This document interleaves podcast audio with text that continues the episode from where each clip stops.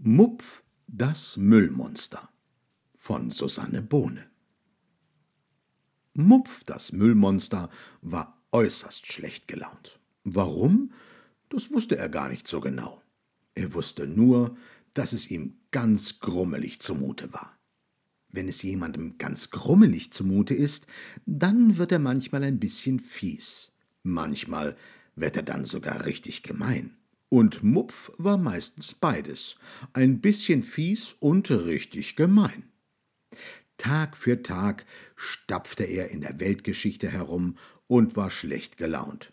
Stapfte er über eine grüne Wiese mit den allerschönsten Blumen, trampelte er alles nieder, was zu finden war. Und nicht nur das. Egal wohin er stapfte und trampelte, mit jedem Schritt, den er tat, hinterließ er eine Menge grauen, stinkenden Müll.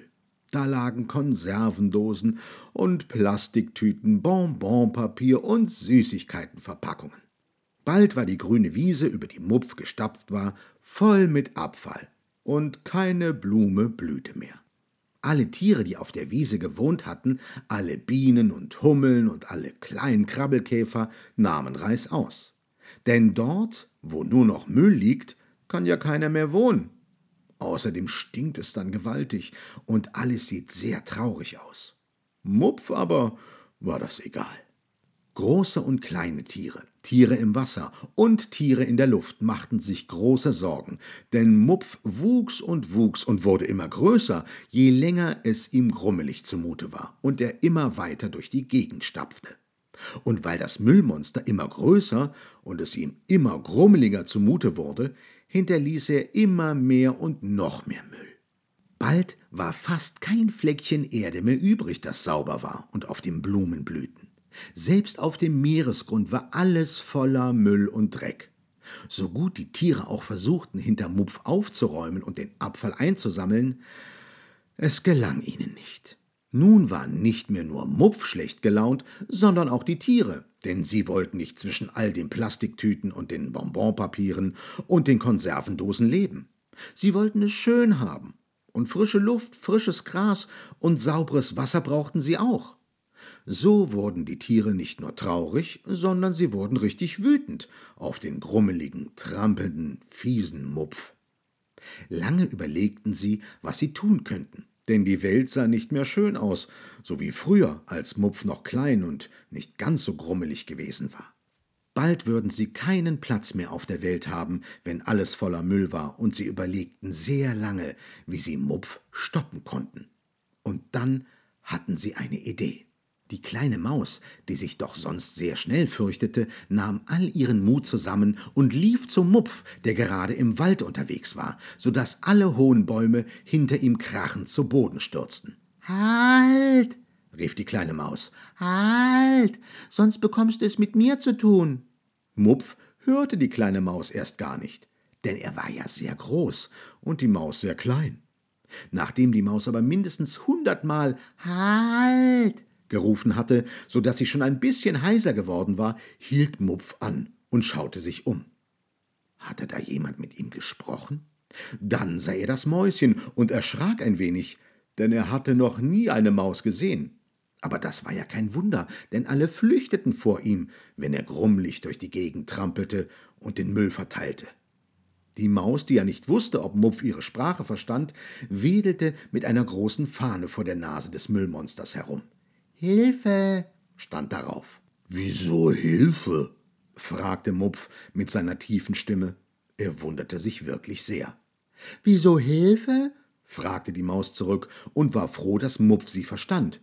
Wieso Hilfe? Schau dich doch mal um, du machst alles kaputt. Umgeschaut hatte sich Mupf noch nie. Er war immer nur geradeaus gegangen. Also drehte sich Mupf langsam um und sah die schlimme Bescherung. Oje, Mini, oje, sagte Mupf und traute seinen Augen kaum. Wie sieht es denn hier aus? War ich das etwa? Die kleine Maus nickte. Ja, das warst du. Der ganze Müll ist so schrecklich. Plötzlich wurde Mupf sehr traurig, denn er hatte doch nicht gewusst, dass er die Welt kaputt machte. Vielleicht war der ganze Müll ja der Grund dafür, dass er immer so grummelig war. Hoffentlich kann man das wieder reparieren, schluchzte Mupf, der nicht mehr fies, sondern nur noch sehr verzweifelt war. Aber ja, sagte die Maus, ja, wenn wir uns beeilen, dann kriegen wir das schon wieder hin. Wir helfen auch alle mit, den Müll zu beseitigen. Und wir werden alle gemeinsam aufpassen, dass wir keinen Abfall einfach in die Natur schmeißen. Plastiktüten kaufen wir ja schon lange, lange nicht mehr. Und wenn wir alle gemeinsam ein bisschen mehr auf dich acht geben, Mupf, dann schaffen wir das. Mupf war sehr glücklich, dass nun alle ein bisschen mehr auf ihn achteten. Das Müllmonster hatte einfach nicht gewusst, was er angerichtet hatte, und es tat ihm sehr leid.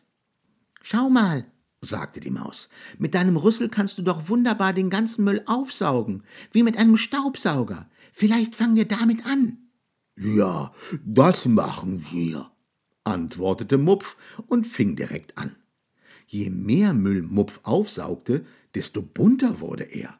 Und das fanden nicht nur er, sondern auch alle Tiere und Pflanzen dieser Erde ganz wunderbar. Alle räumten gemeinsam auf und achteten von nun an darauf, dass Mupf nicht mehr unbedacht durch die Gegend stapfte. Vieles, was sie an Müll und Abfall fanden, konnten sie sogar noch einmal für etwas anderes gebrauchen. Es dauerte zwar ein Weilchen, bis der ganze Müll beseitigt war, aber gemeinsam schafften sie es. Mupf war von nun an nicht mehr fies und nicht mehr gemein, denn er fand die Welt viel, viel schöner, wenn sie sauber war. So wurde aus Mupf ein Liebesmonster. Und alle, wirklich alle, freuten sich darüber.